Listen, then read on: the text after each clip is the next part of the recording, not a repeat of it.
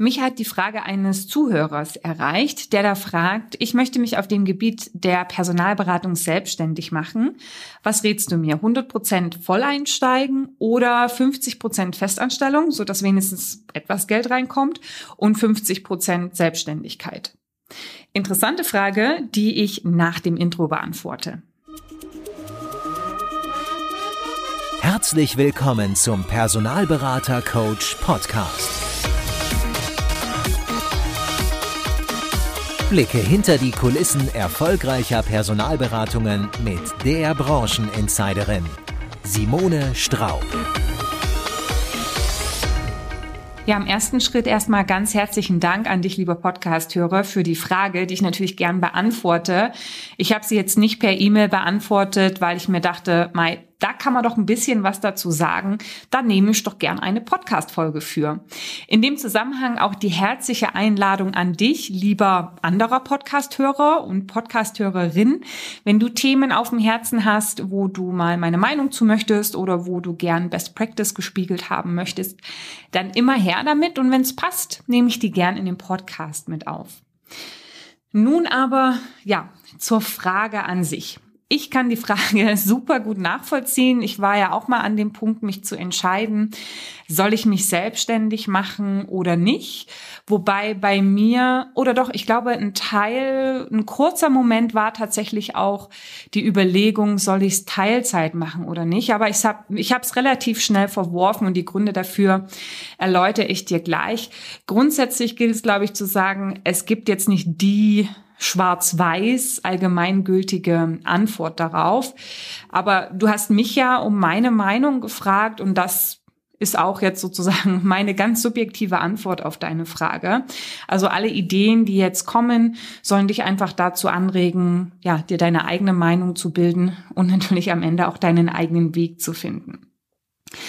Ich glaube, worauf man sich am ehesten noch einigen kann im Sinne der Allgemeingültigkeit ist, je mehr Zeit und Gedanken und Ressourcen ich in eine Sache gebe, umso wahrscheinlicher ist es, dass ich auch etwas Positives herausbekomme. Ja, also nicht umsonst hat man ja im Zeitmanagement schon lange nicht mehr das Multitasking ähm, propagiert oder das gilt schon lange nicht mehr als etwas, womit man sich schmückt, weil man weiß, Multitasking ist eigentlich eine Illusion, kostet am Ende mehr Energie ähm, und macht nicht wirklich produktiver, sondern das Mittel der Wahl ist das Monotasking, ne? Stichwort Blockbildung. Was erreicht man mit der Blockbildung? Man erreicht natürlich ein konzentrierteres Arbeiten. Also du bist halt während einem bestimmten Zeitraum in einem Tunnel. Und wenn ich mich auf etwas fokussiere, dann schaffe ich natürlich am Ende auch mehr. Ich komme tiefer in ein Thema rein. Ne? Also wenn ich mich intensiver mit etwas befasse, mehr Zeit investiere, dann kann ich mir natürlich mehr Wissen aneignen was mir am Ende hilft, auch am Ende ja eine gute Dienstleistung für meine Kunden und Kandidaten anzubieten. Und je mehr Wissen ich zu einer Sache habe, umso besser werde ich wahrscheinlich auch meinen Markt verstehen.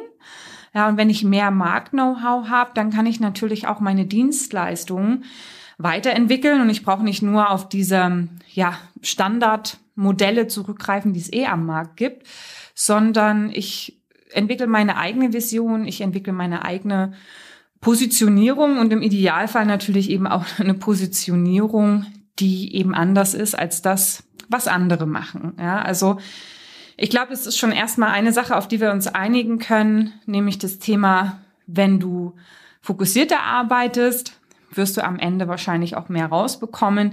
Will Smith hat schon gesagt, es gibt keinen Grund, einen Plan B zu haben, denn er lenkt nur vom Plan A ab. Und so gibt es zahlreiche Beispiele zum Thema Fokus, die man sich so ergoogeln kann, die eigentlich nur genau dasselbe sagen, was ich jetzt gerade gesagt habe. Ja, im Prinzip könnte man ja jetzt sagen, okay, ist das Ding geschwätzt? Ja, jetzt können wir ja den Podcast beenden. Also ja, machet, ne, 100 Prozent und ähm, keinen anderen Weg. Aber ich fühle dich natürlich und ich vermute mal, dass einer der folgenden drei Sorgen mindestens einer der folgenden drei Sorgen eine Sorge ist, die dich davon abhält, es zu tun. Nämlich, wenn man sozusagen äh, in diese Selbstständigkeit gehen möchte und man überlegt, macht man es jetzt 100 Prozent, dann fragt man sich sicherlich, oder das, was einem zurückhält, ist sehr wahrscheinlich Sorge eins, nämlich, werde ich genügend Geld für meinen Lebensunterhalt verdienen? Und gerade wenn du eben auch ähm, Familie hast, ja, wenn da noch andere Verpflichtungen hinten dranhängen, dann ist die Frage natürlich eine sehr, sehr berechtigte und auch eine sehr drängende Frage, die entsprechend Gewicht bei der Entscheidung haben kann. Die Sorge zwei ist die Sorge, gibt es denn genügend Unternehmen, die meine Dienstleistung auch kaufen? Ja, also hat der Markt auf mich gewartet? Wahrscheinlich nicht, aber hat der Markt Kapazität für einen weiteren Personalberater, der die Sachen vielleicht ein bisschen anders oder besser macht?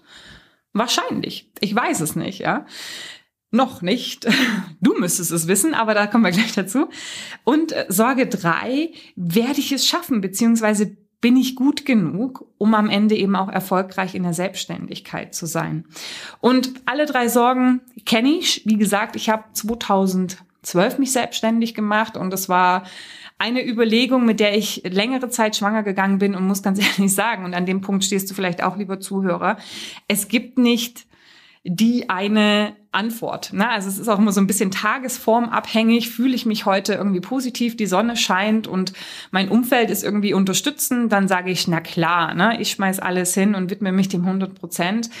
Und wenn es vielleicht ein bisschen grau ist, ich fühle mich eh nicht so und das Umfeld sagt, auch wieso, es ist doch alles gut, ja, dann fällt es mir wahrscheinlich schwerer. Ähm, ja, in der Situation vielleicht zu diesen drei Sorgen ein paar Gedanken, die die helfen, in die eine oder in die andere Richtung eine Entscheidung zu treffen. Wenn wir uns Sorge 1 angucken, also werde ich genügend Geld für meinen Lebensunterhalt verdienen, dann kann ich dir sagen, es ist eine berechtigte Frage und es ist wahrscheinlich auch die Frage, die mich damals am ehesten zurückgehalten hat oder am stärksten zurückgehalten hat, die äh, Entscheidung am Ende zu treffen. Und da würde ich dir einfach raten, also je nach Risiko, Bereitschaft deinerseits macht dir oder erarbeite dir Rücklagen. Ja, und die Rücklagen können dich vielleicht äh, drei Monate tragen, ja, sechs Monate oder zwölf. Ne?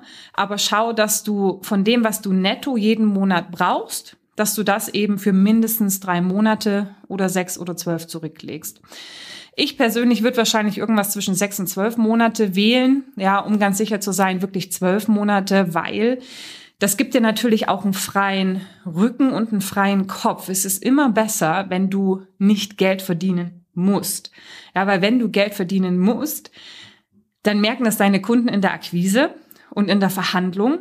Ob du willst oder nicht, du wirst es transportieren, ja. Und es gibt dir eine ganz gute, äh, ganz ungute Situation, wenn du nicht auf Augenhöhe bist. Ja, dann gehst du am Ende ähm, Vereinbarungen ein oder Kooperationen ein, die, die wahrscheinlich Blood, Sweat and Tears kosten. Ja, also wenn du Geld verdienen musst, dann wirkt sich das negativ auf die Akquise aus. Du schläfst vielleicht nicht richtig, du bist auch gegenüber deinem privaten Umfeld unausgeglichen, ja, und kannst natürlich in dem Moment, wo du äh, finanziellen Druck hast, auch nicht besonders kreativ sein, ja. Also deswegen sorge zum einen vor, dass du dich privat absicherst, dass du im Idealfall eben mindestens ein halbes Jahr überleben kannst, ohne dass Geld reinkommt. Im Übrigen, Side Note, wenn du noch keine Personalberatungs- oder Personalvermittlungserfahrung hast, solltest du besser von zwölf Monaten Rücklage ausgehen als von sechs, ja, weil, aber dazu komme ich nachher nochmal, Personalberatung, man hat immer den Eindruck, ach, das ist relativ einfach, da hängt nicht so viel hinten dran, aber darf man wirklich nicht unterschätzen. Und ähm, zusätzlich zu dieser Sorge eins ähm, werde ich genügend Geld für den Lebensunterhalt verdienen. Es ist ja nicht nur der Lebensunterhalt. Ne? Natürlich kannst du anfangen, in deiner Küche oder in deinem Homeoffice entsprechend tätig zu werden. Du brauchst am Ende auch nur einen Laptop und ähm, das teuerste ist wahrscheinlich dann noch die Xing und die LinkedIn-Lizenz. Allerdings im Idealfall startest du auch schon mit einem guten äh, Marketingauftritt, also das heißt eine gute Webseite. Ja, deine LinkedIn und Xing Profile sind ordentlich aufpoliert mit guten Fotos, mit gutem Branding. Das macht wahnsinnig viel aus. Ne? Also das solltest du auch im Petto haben, wenn du anfängst. Ich muss ganz ehrlich sagen, ja, ich hatte es nicht im Petto. Man kann auch ohne starten. Und so wie mir geht's wahrscheinlich einigen, die direkt loslegen. Aber man darf eben auch nicht unterschätzen, solche Personen haben oftmals schon ein Netzwerk, auf das sie zurückgreifen können. Die kommen möglicherweise auch aus der Branche. Das heißt, sie können schon von vertrauensvollen Beziehungen profitieren, die ihnen wiederum auch Aufträge in den ersten Monaten geben oder ähm, eben auch Kandidaten bringen über Empfehlungen, die du so, wenn du komplett neu am Markt bist, nicht hast. Und was ist dann der Referenzpunkt, ob jemand professionell arbeitet oder nicht? Ja, so wie du nach außen wirkst. Ne? Und da sind wir eben bei diesem Thema Marketing ähm, und Markenauftritt. Sorge zwei Gibt es genügend Unternehmen, die meine Dienstleistung kaufen? Ja, also das ist natürlich etwas, was du schon vorarbeiten kannst, bevor du dich 100 Prozent sozusagen in die Selbstständigkeit stürzt, dass du deinen Markt recherchierst, ja, und einfach mal schaust, wie viele potenzielle Zielunternehmen gibt's denn eigentlich an meinem Markt? Und dann auch anfängst mit Personen aus diesen Zielunternehmen zu sprechen und sie zu fragen und wirklich ernsthaft zu fragen, ob sie deine Dienstleistung in Anspruch nehmen würden. Ja, und ähm, ja, vielleicht auch so ein bisschen dann auch Marktrecherche zu betreiben, was frustriert die Personen im, im Umgang mit anderen Dienstleistern und daraus natürlich auch deine eigene Story entwickeln, weil nichts ist schlimmer, als jemand, der sagt, ja, ich möchte mich selbstständig machen im Bereich Personalberatung und äh, wenn ich dann frage, ja, was ist dein USP, also warum sollte man von dir kaufen, dann kommt so, ja, ich bin spezialisiert. Hm. Genau. Und also wenn du die Frage für dich selber nicht beantworten kannst, warum jemand bei dir kaufen sollte und was dich so besonders macht, wie sollen es dann deine Kunden und Kandidaten beantworten können? Und das ist eine tricky Sache, ne? weil ich habe schon mit ein paar Beratern dazu gesprochen, die sich selbstständig machen wollten und die darauf keine Antwort wussten und die sagen, na ja, ähm, was kann ich denn als USB nehmen? Da sage ich, ja gut, das ist jetzt nicht meine Aufgabe, ne? die Recherche musst du machen. Ähm, da ist vielleicht dann auch die Frage, muss es wirklich eine absolute Marktneuheit sein oder geht es auch einfach nur darum, dass du als Gründer etwas zu erzählen hast, ja, dass du etwas hast, womit du jemanden für dich und dein Unternehmen begeistern kannst, ja? Und wenn du dafür ein Beispiel haben möchtest, dann hör dir zum Beispiel den Podcast mit der Konstanze Buchheim an. Die hat ja damals selber als HR-Leiterin gearbeitet für Startups und hat da eben Erfahrungen gemacht, dass sie keine Beratungen gefunden hat, die Startups beraten können, also in der Personalberatung, die wirklich verstehen, wie tickt dieses Klientel. Ne?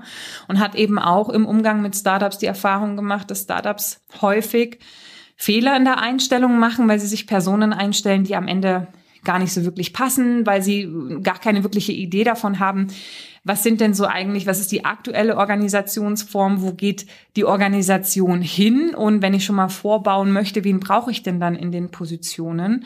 Und so hat sie eigentlich ähm, für ihr Unternehmen iPotentials auch eine Story entwickelt, dass sie sagt, okay, es ist eben diese ganzheitliche ähm, Beratung, die eben auch versteht, wie Unternehmen ticken und kann damit natürlich auch Unternehmen viel, viel besser abholen oder potenzielle Kunden und Kandidaten besser abholen, weil sie einfach, ja, brennt für das, was sie tut und eben was zu erzählen hat. Ne? Also kein Mensch braucht noch so eine MeToo ähm, Gründung, ja, wo man einfach sagt, na ja, ich mache es jetzt einfach selber und das gleich wie die anderen, ja. Also man steckt einfach, also man sagt ja, ne, du kannst kein Feuer entfachen, wenn du selbst nicht brennst. Und wenn du selber nicht brennst, dann wirst du auch niemanden für dich begeistern können, weil ähm, man ja am Ende eben Dienstleister haben möchte, die die Extrameile gehen und vielleicht nicht unbedingt in der Form von Stunden, 24 Stunden erreichbar sind oder so, sondern ähm, Menschen, die auch gedanklich proaktiv sind, die Impulse bringen, ja, die einfach bereichern sind in der Zusammenarbeit. Und das bringst du am Ende ein, wenn du ja für dein Thema bremst und ihm was zu erzählen hast. Ja, also gibt es genügend Unternehmen? Hm? Guck, mach deine Hausaufgaben, mach die Marktrecherche, ja, erarbeite dir deine Story oder erarbeite dir deinen USP. Ich bin nach wie vor der Meinung, dass es auch Möglichkeiten gibt, das Thema Personalberatung weiterzuentwickeln und von der Positionierung her auch nochmal neu zu denken, wie das konkret sein kann. Ja, mach deine Hausaufgaben.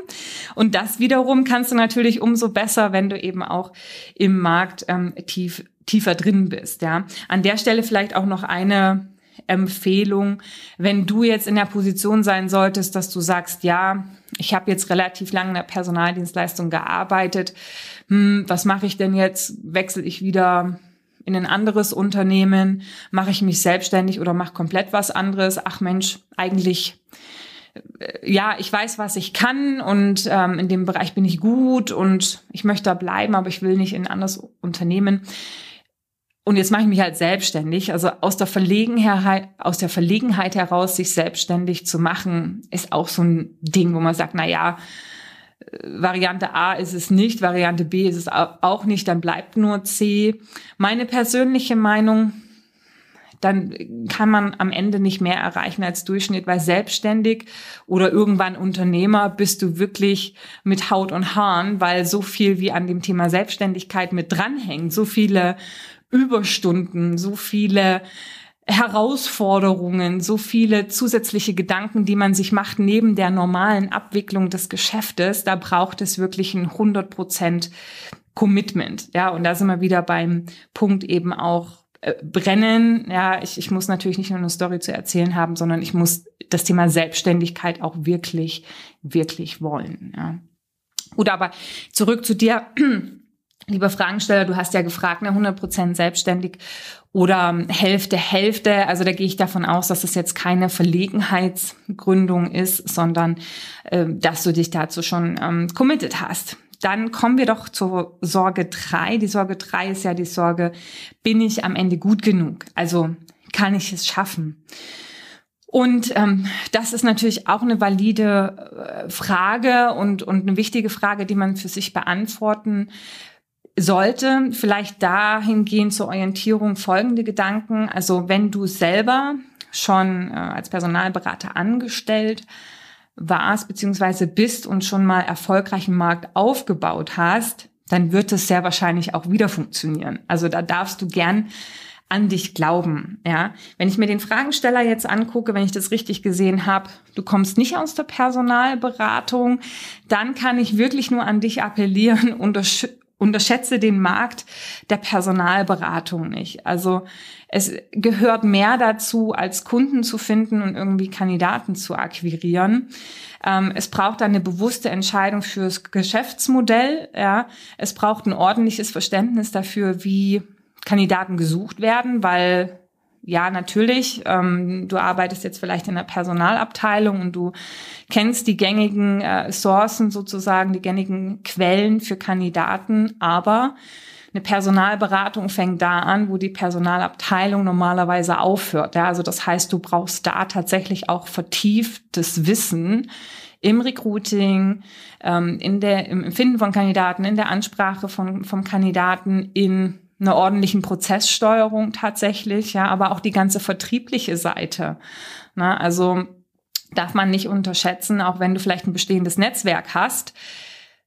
In vielen Fällen reagiert das Netzwerk erstmal ein Verhalten, wenn sich Industriegrößen selbstständig machen als Personalberater, weil sie sich erstmal sagen, oh, jetzt versucht das erstmal als Personalberater, jetzt muss man erstmal mal gucken, ja, er oder sie, ja, versucht es als Personalberater. Also da gehe davon aus, dass du selber eben auch Akquisen machen darfst. Und dann ist natürlich die erste Frage für dich auch, okay, wie machst du, wenn du sie eben nicht hast, die Personalberatungserfahrung, die dir fehlt, wett? Also wie kannst du dich relativ schnell up to speed bringen?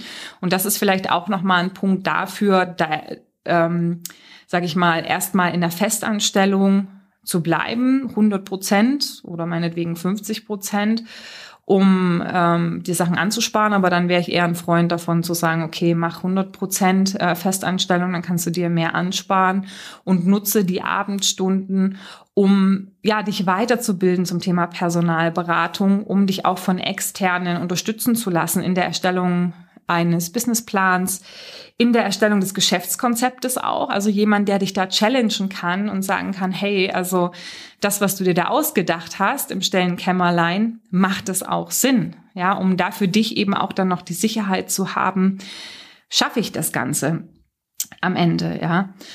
Genau. Jetzt muss ich ganz kurz mal überlegen, was wollte ich noch sagen ja, also ne, challengen lassen. Das ist, glaube ich, ganz, ganz wichtig. Es gibt jetzt nicht so viele Bücher zum Thema Personalberatung. Viele nehmen das eher aus der eignungsdiagnostischen Sicht ähm, oder aus einer sehr idealistischen Sicht. So, wir bringen die eine und die andere Seite zusammen und alle reiten ähm, irgendwie zufrieden in den Sonnenuntergang. Aber so ist es ja nicht diejenigen, die es oder nicht, nicht oft diejenigen, die in der Personalberatung arbeiten, die wissen das ja auch. Also das heißt, man muss realistisch sein, auch wenn ich mir jetzt angucke, ich habe zum Beispiel einen Berater, der die IHK-Ausbildung zum Personalberater unterstützt. Und ich meine, da gibt es zum Thema Vertrieb irgendwie nur eine Veranstaltung, a zwei Stunden oder so, wenn überhaupt. Und dann denke ich mir, hallo, also ich meine, Vertrieb macht irgendwie 50 Prozent der Geschichte aus. Nee, warte mal, 33,3 Prozent. Ne? Wenn man sieht, okay, Vertrieb ist ein Teil, Kandidaten ist der andere Teil, also Kandidaten finden ist der andere Teil und dann Prozess, sozusagen Prozesshandling ist der dritte Teil, dann wären es 33,3 Prozent. Ja, also ja, ne? also mach dir ein realistisches Bild davon, wie Personalberatung funktioniert und lass dich dann unterstützen, wenn du selber keine Erfahrung hast. Ich kann es nur noch mal sagen, unterschätzt die Branche nicht. Ja, zusammenfassend würde ich an der Stelle eigentlich nur sagen, oder würde ich ähm, sozusagen deine Frage gerne nochmal beantworten, weil die Frage war ja am Ende, ich möchte mich auf dem Gebiet Personalberatung selbstständig machen. Was rätst du mir? 100% Volleinsteigen oder 50% Festanstellung und 50% Selbstständigkeit? Zusammenfassend, wenn du Rücklagen hast, wenn du eine Story hast, die dich treibt, beziehungsweise deine Dienstleistung so definiert hast, dass sie nicht vergleichbar ist. Und wenn du deinen Plan von Profis hast äh, checken lassen oder in dem Bereich schon selbst erfolgreich gearbeitet hast, dann entscheidet deine persönliche Risikofreude, ob du jetzt 100 Prozent gehst oder 50 Prozent bleibst. Lass dir sagen, je fokussierter du arbeiten kannst, umso besser. Ich persönlich ähm, habe eben damals die Erfahrung gemacht, wenn die Entscheidung einmal getroffen ist für die Selbstständigkeit, 100 Prozent, dann gibt's eben nur noch eine Richtung nach vorn. Ja, weil dann gibt's auch keine Zweifel. Ne? Wenn du die Entscheidung nicht 100 Prozent getroffen hast, dann fällt mir direkt ein Zitat ein. Das heißt nämlich, wer versucht, sich immer alle Türen offen zu halten, wird sein Leben auf dem Flur verbringen. Und so ist es. Du hast immer einen Fuß in der anderen Option und gehst halt nie all in, ja, und dann dreht man sich immer wieder im Kreis und es gibt immer wieder so ein blockierendes Element, ne? Es gibt ja auch ähm, ich glaube, irgendein Star hatte neulich auch, wurde dann gefragt, ja, was war dann ihr Plan B, wenn das nicht geklappt hätte? Und dann hat der gesagt, naja, es, es gab keinen Plan B und genau deswegen hat es wahrscheinlich geklappt. Ja, also ist auch meine Erfahrung, ja, eine klare Entscheidung zu treffen. Und wenn man dann einmal ins Wasser gesprungen ist, dann gibt's nur noch einen Weg, nämlich schwimmen und nach vorn. Ja, und die Chancen stehen extrem gut, wenn's, wenn man sich einmal entschieden hat, dass es dann funktioniert. Wenn du auf der Bremse stehst, dann ja, wird der Erfolg wahrscheinlich eben auch auf sich warten lassen. Ein letzter Tipp an der Stelle. Mir hat geholfen, ähm, ein, ähm, der folgende Gedankengang. Ich habe gesagt, okay, ich gebe mir ein Jahr Vollgas, volles Commitment und dann schaue ich, wie weit ich bin und dann beurteile ich neu. Und wenn ich mir dein Profil, lieber Hörer, anschaue, dann äh, findest du mit deiner Erfahrung immer wieder eine Position. Also wenn du die entsprechenden Rücklagen hast, eine Story hast und das Know-how, dann versuch's einfach. Das wird schon. Happy Hunting.